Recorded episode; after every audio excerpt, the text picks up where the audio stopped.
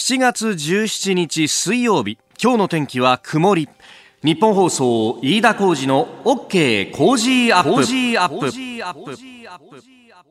朝6時を過ぎました。おはようございます。ニッポン放送アナウンサーの飯田浩司です。おはようございます。ニッポン放送アナウンサーの新行市佳です。ニッポン放送飯田浩司の OK Cozy up。この後8時まで生放送です。まあどんよりとした曇り空が続いていて私もねえ今日の天気は曇りというふうに申し上げましたけれども、はいこれ関東見てみると結構激しい雨がね降っているというかこれから降る恐れがあるというところがあるんですね。そうですね。現在あの静岡のあたりにですねちょっとこう激しい雨雲がかかっておりまして、いやレーダー見てみますごいねレーダとー見ると真っ赤なそうなんですよ。で、これが、まあ、そ流れてくると考えるとですね、うん千葉の沿岸部ですとか、関東のその南部を中心に激しく降る恐れというのがありまして、はい現在ですね、千葉の香取海藻に大雨警報が出されております。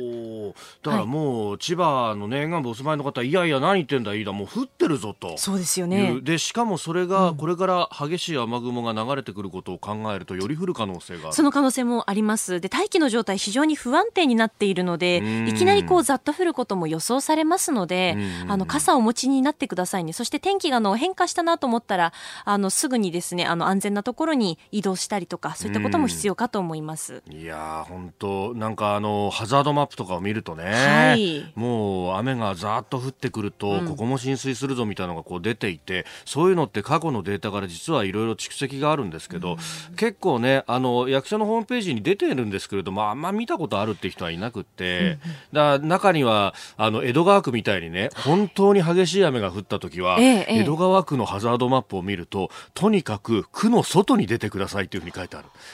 で、これが、あの、先月、先々月あたりからちょっとネット上で話題になってて、えー人によってはね、あの、区の行政としてこれは、その、無責任じゃないかということを書いたりなんかもするんですけど、いや、逆に、すごい責任感だなと僕は思って、ええだって区の外に逃げてくださいって区の人が言うんですよ。ええ。要するに、区の、こう、機関行政のレベルだと、ちょっと対処しきれないことが想定されますっていうふうに赤裸々にこう、で、それをこう見て、我々も備えますけれども、皆さんも備えてくださいねって。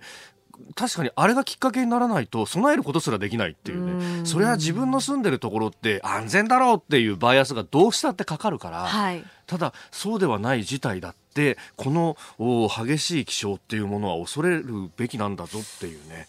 まあそういう時代になったんだなという感じなんですが、ぜひちょっとあのそういうこともありますんで大気の状態不安定な状態が続きます、えーちょっとねハザードマップなど見て、えー備えていただければと思います。いや本当工事前はだから心配なん心だよ。配ですね。ねえ、J 香取さんと一緒にこう組んでやらせてもらってるんです今回、ええまあねそうですえー全農千葉さんとかと一緒にね、えーやってるんですけれども。だ香取海藻って名前聞くとさもうなんか一言じゃいらんなくてドさキッとしますよね。ねまあいろいろとお野菜のね、えー高騰なんてことも伝えられてますけれどもまああーお天気見ると今日は今度はあったかくというか蒸し暑くなります。いきなりですね、東京都心でも6度ほど気温が上がる見込みになっていますので、その28寒暖差でうん。体調を崩すこともありますのでね。はい、うん。熱中症も十分注意しながら今日も一日頑張っていきましょう。さあ最新ニュースをピックアップいたします。長官各紙スタジオに入ってきました。昨日がね新聞休刊日ということもありますんで昨日のニュース一昨日のニュースあたりもまあひっくるめて、えー紙面を作ってきていると。なので一昨日のニュースとかがね一面トップというところもあります。例えば毎日新聞は中国の成長率 GDP 最低の6.2%というのを一面トップに挙げています。まあ昨日もこれこの番組でも取り上げたテーマでありますね。4、6月期の数字ですけれども貿易戦争が影響したというふうに、えー毎日は紙面に挙げています。一面トップと。おまあ、各紙バラバラという感じですね。特集記事で書いているのが朝日新聞階級社会という、まあ、参院選の各党の公公約なども絡めましてこの選挙の争点あるいは論点というのはどこなんだということを書いています。まあ、あ中間層を襲う転落不安と新しいこう階級ができてきてるんじゃないかという指摘なんですけれども、まあ、大体こういうこう、まあ、社会のね、えーまあ、不平等さ格差というものをこう指摘する紙面だと、まあ、再分配が大事だというところが、まあ、こう全面に押し出されるというような記事構成になって、まあ、これも、まあ、あの早稲田大学の、ね、社会学者の橋本健二さんという方の、まあ、インタビュー付きで3面まで及ぶ特集記事となっているんですけれども、まあ、とかくこう再分配、再分配ということが言われるんですが一方で再分配ばかりを重視してしまうと何が起こるかというとですね金持ちから取ってきて、まああの困っている人に、えー回しましょうと。まあ、それ自体は確かに、まあ、あの、社会正義的にも正しい政策だと。まあ、誰もが反対しないところなんですけれども、まあ、取られる方からしたらたまったもんじゃないですけどね。まあ、ただ、こればかりをやると何が起こるかっていうと、結局、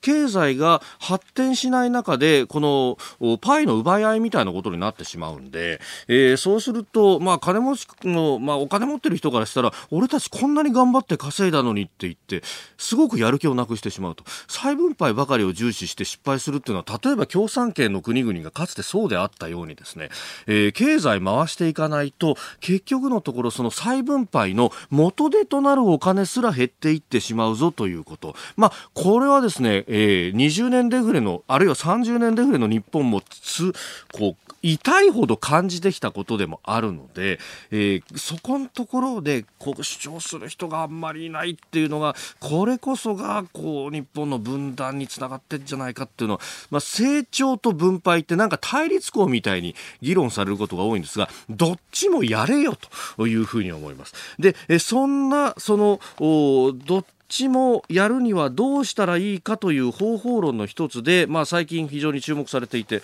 私、この番組でも何度も取り上げているのが、えー、ニューヨーク州立大のケルトン教授という人が主に提唱している MMT と現代貨幣理論なんていうふうに、ね、言われたりします。まあ、要するに政府がどんどんこう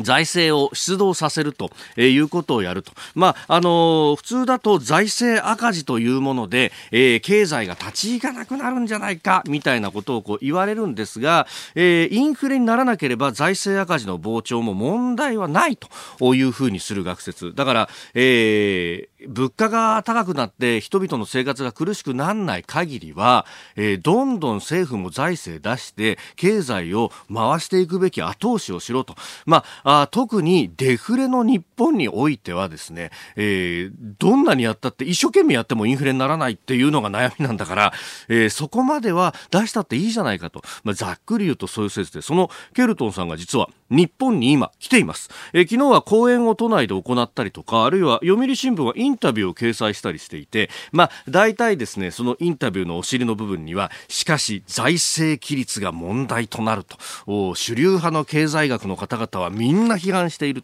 というような。で、えー、日本経済新聞は経済欄で小さくこのケルトンさんのことを紹介した上の欄にですね、20年度予算早くも緩み、概算要求、総額100兆円超え確実というふうに書いています。本当に予算は好きですね。予算についてだけはこうやって大きく報じるんですが、決算ベースで見ると徐々にこの財政出動が減りつつあるという事実そして減っている財政の中で大きなウエイトを占めるのが社会保障費で出ていってる部分なので、えー、実際経済を回すのに使う、まあ、公共事業であるとか、あるいは科学技術予算であるとか、そういった部分の予算というのは、良くて横ばいか、あるいは少し減っちゃってんじゃないのっていうところがあまり指摘されていないと、まあ、これはなんか、えー、情報の方に非常に偏りがいや歪みがあるんじゃないかなっていうふうに思います。決算に関しては実は、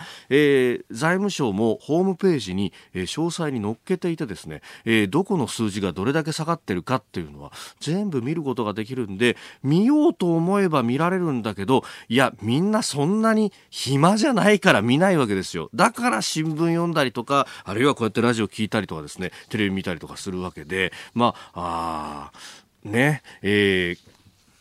それは情報のこう重い軽いというのはそれぞれの判断なんですけれども、まあ、そういったこともあるぞということは言い添えておきたいと思います。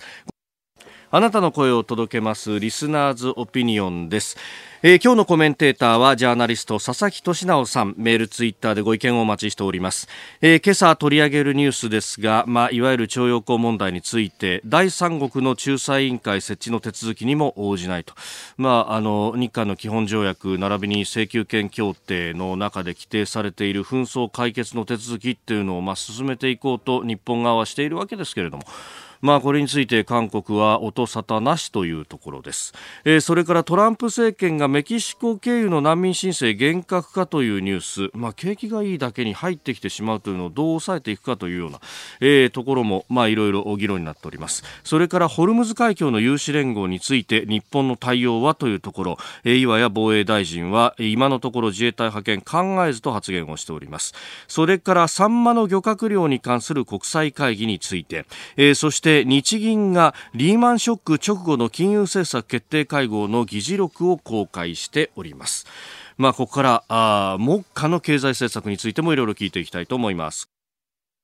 時刻は6時58分になります。さあ C 台はコメンテーターの方々とニュースを掘り下げます。今朝のコメンテータージャーナリスト佐々木俊直さんです。おはようございます。おはようございます。よろしくお願いします。よろしくお願いします。さっき芸能のコーナーで取り上げました007次は黒人女性と。ねいやダイバーシティなんですかこれですよね。まあ女性かどうかって僕にやっぱりジョームス・ボンドのイメージってあるじゃないですか。知的でおしゃれで頼もしくてね、えー、力強いみたいな、はい、なんかああいうのをねどういうふうに演じるのかってところがね気になるかなっていう。あとボンドボーイになるのか？ボンドガール。そういう概念がダメですか？ジェンダー的に言うとボンドパーソンにしなきゃいけない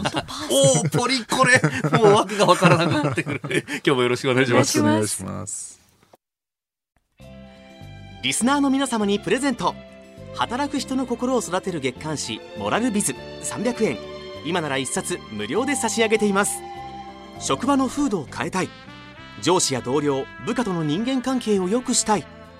ビジネス現場で直面する課題解決方法人間力を高めるヒントが満載。ものを作るだけじゃつまらない。人を作る企業を応援したい。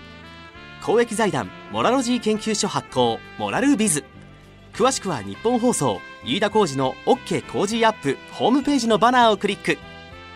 モラルビズ7月17日水曜日時刻は朝7時を過ぎました。改めましておはようございます。日本放送アナウンサーの飯田浩司ですおはようございます日本放送アナウンサーの新業一華ですあなたと一緒にニュースを考える飯田浩二の OK 工事アップ。7時台はコメンテーターの方々とニュースを掘り下げてまいります。今朝のコメンテーター、ジャーナリスト、佐々木俊直さんです。佐々木さん、おはようございます。おはようございます。佐々木さんには番組エンディングまでお付き合いいただきます。では、最初のニュース、こちらです。いわゆる徴用工問題、韓国は仲裁委員会設置の手続きに応じず。日本企業に実害が及ばないようなことを韓国側にもこれまで申し入れをしているところでございます。あの万が一、日本企業に実害が及ぶようなことがあれば、必要な措置を講じなければならなく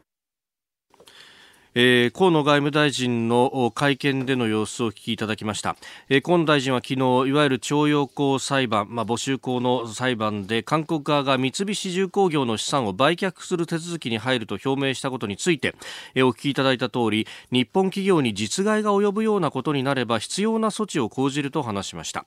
えー、また韓国政府高官は昨日日本政府が日韓請求権協定に基づき求めている仲裁委員会の開催について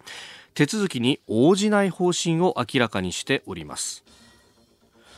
まあ、請求権協定にはまず2国間で仲裁の手続きを入ると、まあ、それが不調の場合は第三国でというようなことも規定をされているんですが、まあ、そういった手続きことごとく無視をしていると。うん、これね韓国側がなんでこういう対応になるかすごい謎に思ってる人は、はい、とても日本に多いと思うんですけど、それこういう場合ね韓国の人が何を考えてるかってまずね、はい、調べるのが大事、うんうんうん、でこれね徴用工問題って結構よく分かんなくて日本人から見ると。なんか従軍ヤホーの次にまたそんなの出てきたのかってイメージで捉えてる人多いと思うんですよね。えーはい、これ、ね、木村寛さんって神戸大学の先生、はい、あの韓国問題の専門家あの人がね説明するのはすごい分かりやすくて、うん。徴用工問題ってまず一つは人数が多い。あそうなんですね。従軍慰安婦で今ご存命の人は50人ぐらいしかいなくても少数なんですけれど、はい、徴用工は22万人いたと。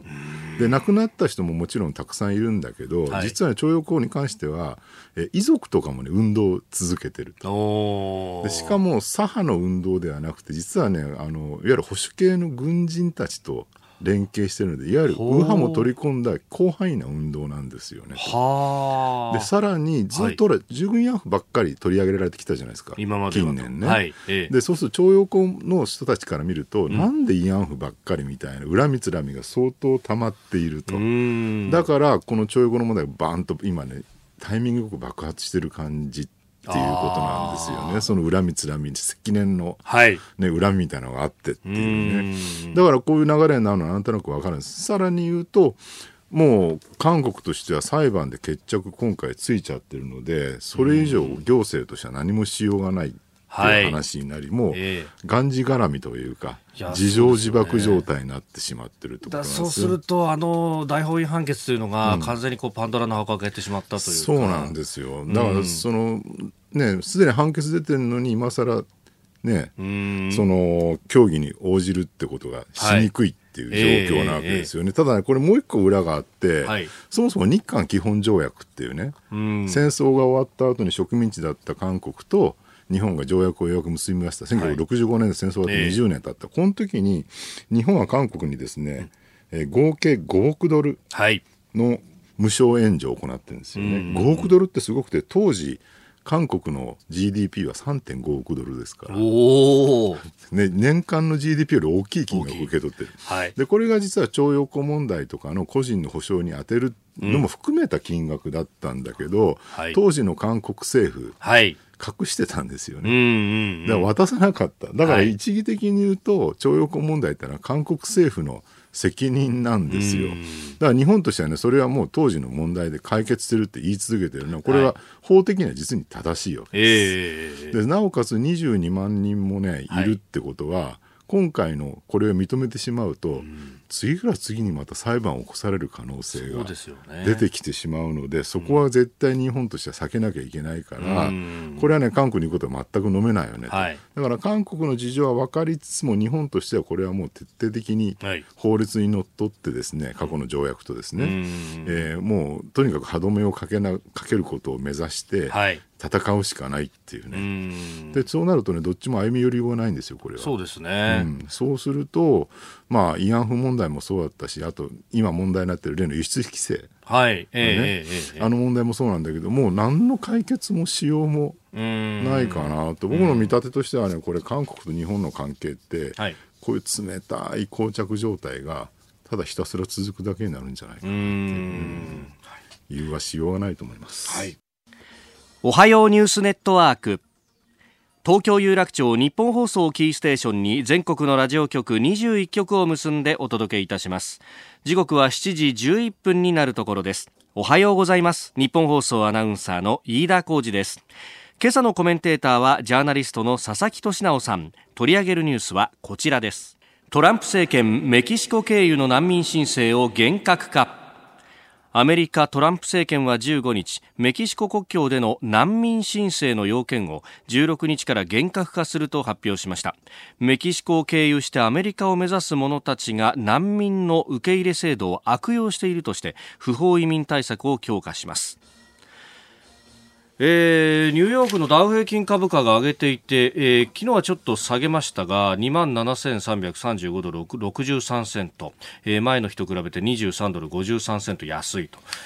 あの景気絶好調だから結構押し寄せてるって話もありますね。それはあるでしょうね。えー、まずね、これね、よく誤解されてるんだけど、移民と難民って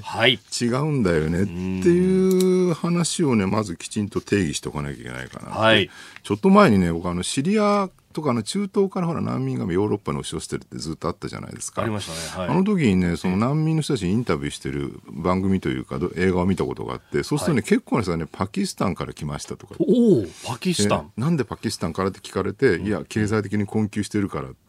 これ、まあ、経済難民って言い方もあるんだけど、はい、一般的な難民の定義ってのは、まあ、紛争地とかでね、うん、国を追われ、まあ、住むところを追われっていうね、はい、命の危険がある場合を、まあ、難民っていうっていう。だからそこでね、その経済的に困窮してるから、他の国に出稼ぎに行く人は、まあ、移民なわけですよね、えー、そこをまず切り分ける必要がある。はい、この問題を話すとね、数そこはね、ごっちゃになってるよねと。あともう一個はね、これ、まあ、確かにトランプの言うことはね、過激すぎるし、非白人のね、その議員に対して国へ帰れって言ってみたりりとか、まあ、いくらなんでもひどいだろうと思うんだけど、はい、一方でこうやってね、その移民問題に関して移民の流入を制限しましょうっていう発言に対して、やっぱ圧倒的に多くの人が支持してるっていう現実。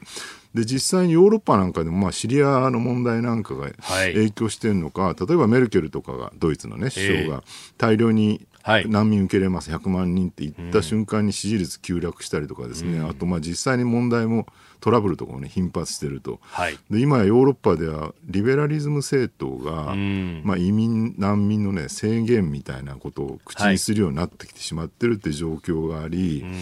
い、でそれをねなんか人権侵害だっていう批判するだけではもはや解決しきれなくなってってきてるっていう現実をね我々は一体どう受け入れるのかうん。これ難しいですよね。うん。まあ、今までだったら安価な労働力だっていうようなこともあり、まあ、積極的に受け入れるし、まあ、人道面でも受け入れるべきでしょう、みたいな。なんかそう言わなきゃだめみたいな、ね、そうそうそう。そうやって言ってればなんとなくリベラルな仕草としてよろしいって話になってたんだけど、はいうん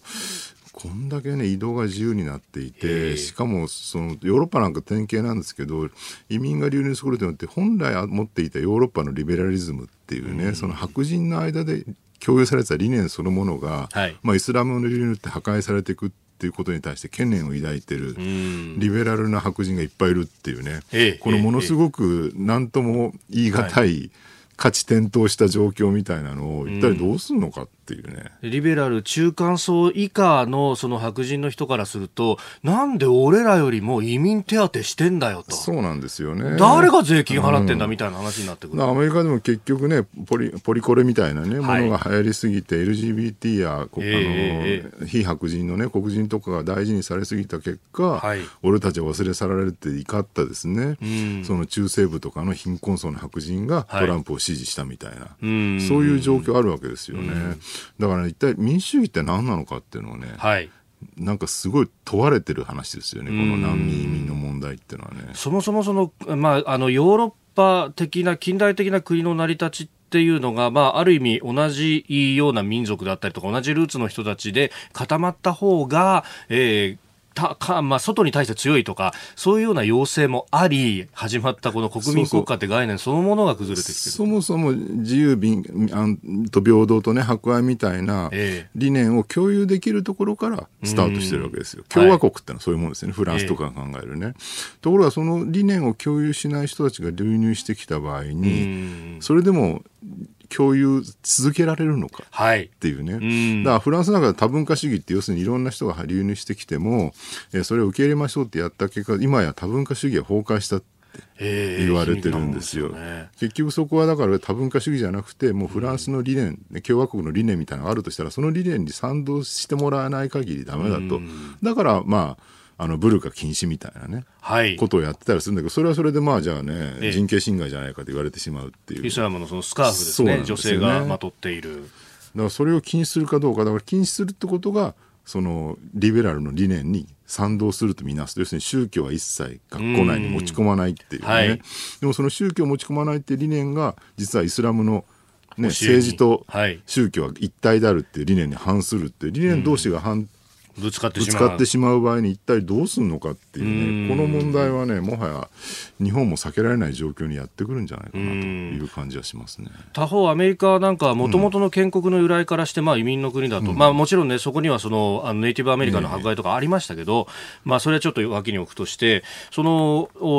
移民の国であってそこで理念を共有しそして言葉を共有するというところで統合してきたんだけどその国であってもやはり統合しきれないあのね実体経済が成長し続けた近代においては、えー、そこは包摂できたんですよね。吸収できたんです。しかもそれ安価な労働力の供給ってさっき飯田さんおっしゃったようなことになったわけなんだけど、はい、今でもアメリカでもねそもそも経済成長はしにくくなっていてなおかつ格差がどんどん進行して、はい、ものすごい富裕層に富が集中してるって状況の中で置いてかれてる人が山ほど出てきてるわけですよね、えー、貧困層の白人っていう、はい、そうするともはやそこに移民が流入してきてもそれを吸収できて豊かになっていくっていう力がなくなりつつあるっていうねその状況なわけなんですよ。だから近代の20世紀までの枠組みでは今や今の社会、はい、現在の社会をですね説明っていうか定義できなくなってきてるっていうことなんじゃないかなと思うんですよね。これだから経済政策とももう一体化というか全部混然一体してるんで何がクリアカットな挑戦かってない富の分配の問題まで含まれてくる。そうすると、いや、じゃあ、ベーシックインカムみたいなものをドラスティックに導入した方がいいんじゃないかみたいな。そうなんですよ。だからアメリカでもね、実際その貧困層の白人に、例えば富裕層のね、はい、マーク・ザッカーバーグとか持ってる何兆円みたいな金を分配できるような仕組みを作れるんであったら、彼らの不満もなくなるわけですよ。はい。そしたら移民が流入してきても、まあまあ、預金計らいでいくかもしれないわけですよね。結局のところ全ての問題は格差が進行して貧困が進みつつあるって状況に、はい全部結びついていくんじゃないかなって感じはするんですよね。まあ、日本もね、これから移民をなんていう話になると、うん、そこに最終的にはぶち当たる可能性があるそう、実際ね、これトランプが言ってて面白いなと思うのは、えー、もうなんか安価な労働力はいらんと。んまあ実際そうなりつつあるわけですね。だからこれから高規格な移民を入れようみたいなことをね、差別化しそうと言っていて、これ日本で言ってる議論と全く同じだよね、ね、確かにそうですね。ただね、アメリカの場合はまだアメリカっていうね、そのテクノロジーの国には魅力があるわけですよ。はい、Google もあるし、Facebook もあるし。でも日本がね、高規格移民入れようって言っても、そんな人は来ませんよっていう。あまず国内でそういう。そうそう。まず給料安いですよね。うん、相対的にも安くなってきて、うん、20代の超優秀なエア技術者が日本に来て働こうと思ったら初任給200万円ですと言われて果たして来るか。あ あ。まあ来ないですよね、そんな人はね。これ月収ですかって聞かれちゃうんですね、ね、中国企業とか行っただけでも年収1000万軽く超えちゃうって、うん、アメリカの新興払いなど今やね、平均3000万円ぐらいって言われてますからね。うん、だって家賃があるワンルームで30万円とからしいですよ。そんなにするんですか？ワンルームで。そういうレベルと戦わなきゃいけないんだから日本は相当給料を上げてですねしかも働きやすい環境を整えないと多分高級民は来てもらえないんじゃないかなっていう。うそこまで議論した末にあの法律が通ったかとは決して思えないですね。思えないですよね。えもう一つ用意していたニュースはホルムズ海峡の有志連合について岩井防衛大臣は自衛隊の派遣考えずと、まあ、今のところという留保はつけておりますけれども、まあ、これもエネルギー安全保障の問題に関わるところ、ね、これね対応する法律がないって問題なんじゃないかな。あ海外で警備をやったっていうと、まあ、ソマリアの海賊があったんだけど、あれね、海賊対処法って法律を作ったんですよね、特措法みたいな感じで。ただ、あれ、あくまで海賊が相手なので、国家ではない国家ではない、はい、今回のホルムズ海峡に関して言うと、相手がイランになる可能性、そうですね。立派な国家ですよね。大国ですよ。そう,、はい、そうするとあの海賊対象を適用できない。まずい。9条の壁があるそうなんですよね。そうするとね、うん、海上警備行動かなんかになるんじゃないかなと思うんだけど領海外でそれできんのかとか、あとあれに関して言うとね武器の使用がかなり制限されて海上警備行動は警察権の比例ですよね。相手が撃ってきたのと同等かちょっと上ぐらい。ぐらいじゃないと対応できない、はい、そうすると、ね、それをホルムズ海峡で有志連合に混じってできるかっていうとほとんど何もできないでただついていくだけに終わっちゃうんじゃないかっていうね。だからこれどうすんのかなっていう難しい問題なんだけど、まあでも今トランプアメリカもしくはもう政権交代後でも、はい、仮にトランプが終わった後でもね、うん、多分世界の警察から撤退していく流れってもう止まらないと思うんですよ、はい、アメリカが、うん、そうするとその後にもう有志国連合アメリカ抜きみたいなね、えーえー、EU と日本 NATO と日本とか、うん、あるいはそのインドとか含めて、はい、世界の平和を秩序を守っていくっていう状況になっていくかもしれない、そうなった時に日本は何をするのかっていうねこの今回のこれってこの予行演習みたいな。確かに。次は南シナ海かもしれないと考えると、ちゃんと真面目に考えなきゃいけないすごい重要な問題なんだけど選挙の争点にも何もなってないですけどね。本当ですよね。現状はね。はい。えー、この時間佐々木俊直さんとお送りしました。おはようニュースネットワークでした。今朝のコメンテータージャーナリスト佐々木俊直さんです。引き続きよろしくお願いします。よろしくお願いします。続いては教えてニュースキーワードです。北太平洋漁業委員会サンマの資源管理について話し合う国際会議北太平洋漁業委員会が昨日から東京都内で始まりました。北太平洋のサンマの資源量が大幅に減少していることを受け日本は各国が1年間にとるサンマの総漁獲量に上限を設けるよう提案しています。えー、この委員会はあ北太平洋の航海公の海のサンマサバなどを対象に資源管理を行う国際機関と2015年設立というところなんですがサンマって減ってるんですよね。ねなんか日本人がそんなに食ってるのかと思いきや、はい、日本はね魚の消費量は年々減ってんですよね。最近あんま食べなくなってきて。る、ただね一方で日本食が世界的なブームになって、はい、中国や台湾なんかでもね日本食って相当ブームになってですね。だから日本料理が流行ってるので日本料理の食材は取られまくるという、はい、マグロがそうだったですよね。そうですよね。もともとそんなにマグロってまあ食べてなかったんだけどツナぐらいにしかしてなかったのが、やっぱりお寿司とかが流行ったせいで日本食のブームでマグロがどんどん減っちゃったっていうね、はい、それと同じ状況がサンマでも起きていて、えー、どうも中国でサンマの消費量がものすごい増えてるっていうね。そうね、ちょっと不思議なのはね、はい、多分塩焼きでは食べてない。あえ塩焼きで食べないんですか？そんな薄い味付けのものは中国では食べないですよね。まあ場所にもよりますけど、はい、基本はなんかこう、スパイシーな、こってりした味付け。確かに。日本のイメージで言うと、かば焼き。かば焼きにクミンとか、はい。ね、そういうものを足した感じの味、でパクチー上からかけてそうそうそうそういうのが多分食べ方なんじゃないかな、はい、あとねああいう青い魚って、骨小骨多いじゃないですか。小骨多いですね。あれ日本ね中国人どうすんのかなって。あの友人に中国の、はい、まあ、食文化の研究家みたいな人がいて同世代の。その人と話してへえそうなんだと思ったのは、はい、彼が日本に来てね和食の店に入って一番驚いたのは何かっていうと、箸で骨を外して食べてる。お日本日本人は、はい、中国では口の中に骨ごと入れて食べて咀嚼して、骨だけペッと吐き出す。ああスイカの種を吐くみたいな感じで。そうそうそう。これね鳥もそうなんです鳥も骨ごと食べるんだけど口の中でこう、骨ごと食べてくちゃくちゃと。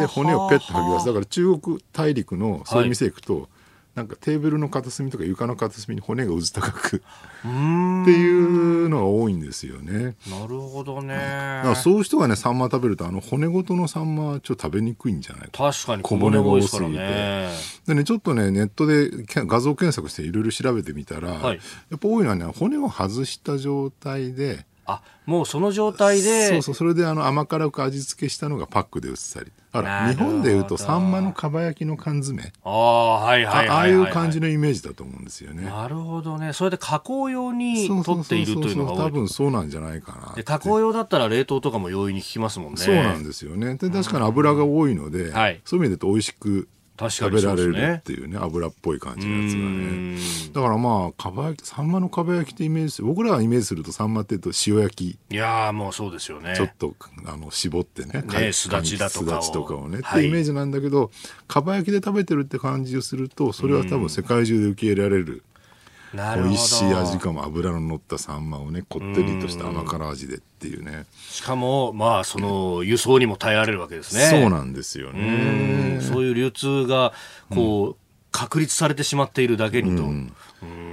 まあ、しかも結構北の方で根こそぎ取ってしまうからそうもう稚魚も何も。日本に戻ってこないっていうね。だから日本これからどうするんだ、まあ、魚食べなくなってんだけど、はい、一方で魚が世界的にどんどん減っていくっていう、まあ、漁獲規制せざるを得ないと思うんですけどね、ただ日本の長寿の原因の一つは、はい、やっぱ魚をちゃんと食べてるっていうのはあるわけだから、このまま魚食べないで肉ばっか食べれるようになると平均寿命が逆に縮んでいく可能性が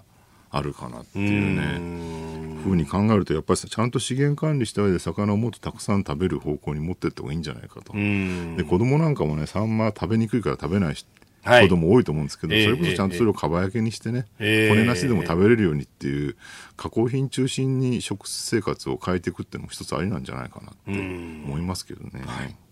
え今日のキーワード北太平洋漁業委員会でしたさあ、メール、ツイッター、ニュースについていただいております。まあ、ホルムズ海峡のね、話っていうのは、うん、あ結構、いろいろいただくんですが、ズニアさん、ツイッターです。ホルムズ海峡は自衛隊が軍隊であって、ネガティブリストが適用されるんであれば、日本のタンカーを守ることができると。まあ、ネガティブリスト、これはやっちゃいけないっていうのを決めて、それ以外であれば、例えば日本のタンカーを守るために何をしてもいいういう形です、ね、そのぐらい踏み込んで僕はいいと思いますけどね。うん。えー、しかし、現行の憲法や法制では、断るごとに立法していかなければならないこれでは今の動きの速い世界情勢に対応できないんじゃないでしょうかといただきました、まあ、安保法制もそこを動けるようにっていうのも一つのポイントとしてあってそうなんですよねだ結局今のところ日本ってねそういう緊急事態ってまだ起きてないわけですよ。それこそ昔村上龍さんがね、半島でよみたいな本を書いて、はい、日本に北朝鮮のね、軍隊が進行してきたらどうするみたいな、シミュレーション書とかすごい、あの、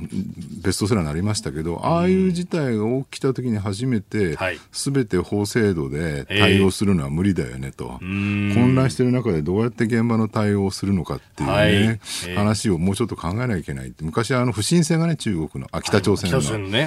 能登半島沖に来た時に、後から話題になったのは、その自衛隊員がね、海上自衛隊、武器を持てないので、体にその、少年マガジンを巻いて対応したみたいな。確かにありましたよね。ああいうこともあるわけですからね、うんえー、お送りしております日本放送飯田浩司の OK 工事アップ。お相手私日本放送アナウンサー飯田浩司と。新業一華がお送りしています。今朝のコメンテーターはジャーナリスト佐々木俊直さんです。引き続きよろしくお願いします。よろしくお願いします。続いてはここだけニューススクープアップです。この時間最後のニュースをスクープアップ日銀がリーマンショック直後の金融政策決定会合議事録を公開。日本銀行は昨日2009年1月から6月に開かれた金融政策決定会合の議事録を公開しました。前の年の9月に発生したリーマンショックから半年。景気の悪化が止まらない事態に危機感を抱き金融政策の実施について紛糾する様子などが記されております。リーマンショックが起こった直後は日本はそれほどこうサブプライムローンの債権を持ってないから影響は軽微だと言われていただって金がね日本に流れ込んできたりとかして、ええ、野村証券がリーマン買収したりとかね。そうでしたね。意外に日本は健全だって言われてたけどそんなことは全然なかったと。これ読むとね、うん、本当にこの日銀のですよ、はい、超エリートたちがうろたえてるぶりがね、えー、すごく面白い面白いって言うと怒られますけどいやこんなにうろたえるのかっていうね。いやうろたえた挙句なんか人事のように、うん、そうなんですよね。言葉を失うような悪い数字だって、うんで結果的にあらゆることをやろうとして、企業発行の社債の購入までやったと、はい、でこの時に面白いのは、ね、その審議員から出た声で、市場に介入しすぎると、経済の資源半分が生まれてしまうことになるかもしれないと、はい、これ、まあ、いわゆる古典的な、ね、経済理論で、まあ、要するになるべく市場に任せましょう、ね、国っていうか、まあ、日銀あまり介入しない方がより良いよねって話なんだけど、はい、でもね、考えてみると、これ、あんまり言うとね、専門の経済学者の人に怒られるんで、控えめに言いますけど、そもそもなんか近代の経済学ってね、はい、アダム・スミス以降の、えー、アダム・スミスが活躍したのってのはちょうど産業革命の初めの頃ですね、はい、18世紀のね、うん、以降ケインズにしてもマルクスにしても全部そうなんですけどその工業化近代化が起きて、はい、ヨーロッパアメリカ日本はね近代をガーッと邁進してた時代のをベースにしてる経済学なんです。だから実体経済がどんどん増えていく富が増えていく、豊かになっていくっていうのを前提にして経済学が成り立ってるわけですよね。はい、これが結局、まあ、20世紀の終わり要するに第二次産業革命って言われるその19世紀終わりの産業革命の影響が薄れてきて、うん、えー、単純に実体経済が非常に成長しにくくなってきてると。でインターネットの普及によって富がこうなんてやろう。世界中に分配されてしまってですね、はい、先進国である優位性がだんだん薄れてきてるっていう状況の中で、うん。普通に実体経済が成長しないんだけど、マネーだけはどんどん膨れ上がるっていうね、はい、でマネーだけが膨れ上がった結果リーマンショックが起きたわけですね、マネーゲームって言われるそのマネーだけいじるってことが起きて、はい、でこの構造ってって近代にはなかったわけでしょ、うん、だからねその従来の経済学でもはや対応しきれなくなってきてる、だから市場介入なるべくしないで市場に任せるとどんどんどんどんマネーだけが膨れ上がってしまうんだってことを、リーマンショックが指し示してたわけですよね。その市場の失敗ってものが甚大になってしまうそうなんですよね、うん、でこれってねいろんな人が指摘例えばあのちょっと前に話題になった21世紀の資本っていうトマ・ピケティっていうフランスの経済学者が書いてたのも、はい、経済成長が続いてるうちは配分がうまくいくんだけど、はい、経済成長がうまくいかなくなると、えー、上積みのマネーだけがどんどん増えていくので、えー、富がえー、偏偏ってしまうっていうね、はい、指摘をしてるわけじゃないですか。だから今のその多分人類の人口って今70億人だけど、アフリカの経済成長は終わるのが大体多分これから50年後とか100年後とか言われていて、はい、90億人ぐらいでピークアウトすると言われている。多分2100年ぐらいにはそうなるんですよね、はい、でその状態になるともうはや世界中すべて近代化工業化が終わってしまってもうなんか5%とかって経済成長はもはやないかない。10%とかね、はい、どこの国でも本当1%とか2%みたいな今の日本ぐらいの経済緩やかな経済成長しかしなくなってる状況っていずれ来ると思うんですよね。その時その時代状況、経済に適合した新しい理論が、多分必要なんじゃないかなと。うん。なんかその富の偏在をこう再分配でっていうことをまあよく言われるし、えー、まあ今の時代であればそうやって経済成長を目指してっていうことをやるとまあ富の偏在が起こりでそこであの金持ちからお金取ろうとすると海外に逃げちゃうみたいなことがありますけど。だから結局ピケティなんか言ってたのはもうグローバルな徴税の仕組みを作んなきゃいけないよねって言っても、はい、じゃあタックスヘイブンの国どうやってうんと言わせるんだって話とか、はい、そもそも国から国へどんどん逃げていきねしかも中国とかロシアみたいな、はい、いわゆる従来の西側秩序に応じない国が出てきてる、うん、そういう状況で例えば中国がこれからねグローバル企業には徴税しませんとか言い出して、はい、じゃあフェイスブックが中国に本社を移しますみたいな話が仮に将来出てきたらそれに対してどう対応するのかって考えると、はい、もう G20 みたいなねその強制力がある組織じゃなくなりつつある状況の中ではそれも難しいかなっていうね、うで2つの方向性があるんですよね、はい、今後の可能性と1つはそれこそこれまた怒られそうですけど MMT みたいなね。現代貨幣理論、はい、あのもう国はガンガン財政出動しても大丈夫なんだと。インフレ率がガーンと上がらない限りはと、インフレなんか起きないんだっていうね。もう二度と、はい、っていう理論に偏っていって、ええ、とにかくもう財政出動によって分配を確保するのかっていう方向性と、はい、もう一個はまあ AI とかが出てきたことによってですね、はい、これ一部で言われてるんだけどあの中央銀行日銀とかね、はい ECB とかがやってることを AI にやらせたらいいんじゃないか。お金融政策とか金融政策とかをね、うん、そうするとそっちの方が効率的な資源配分が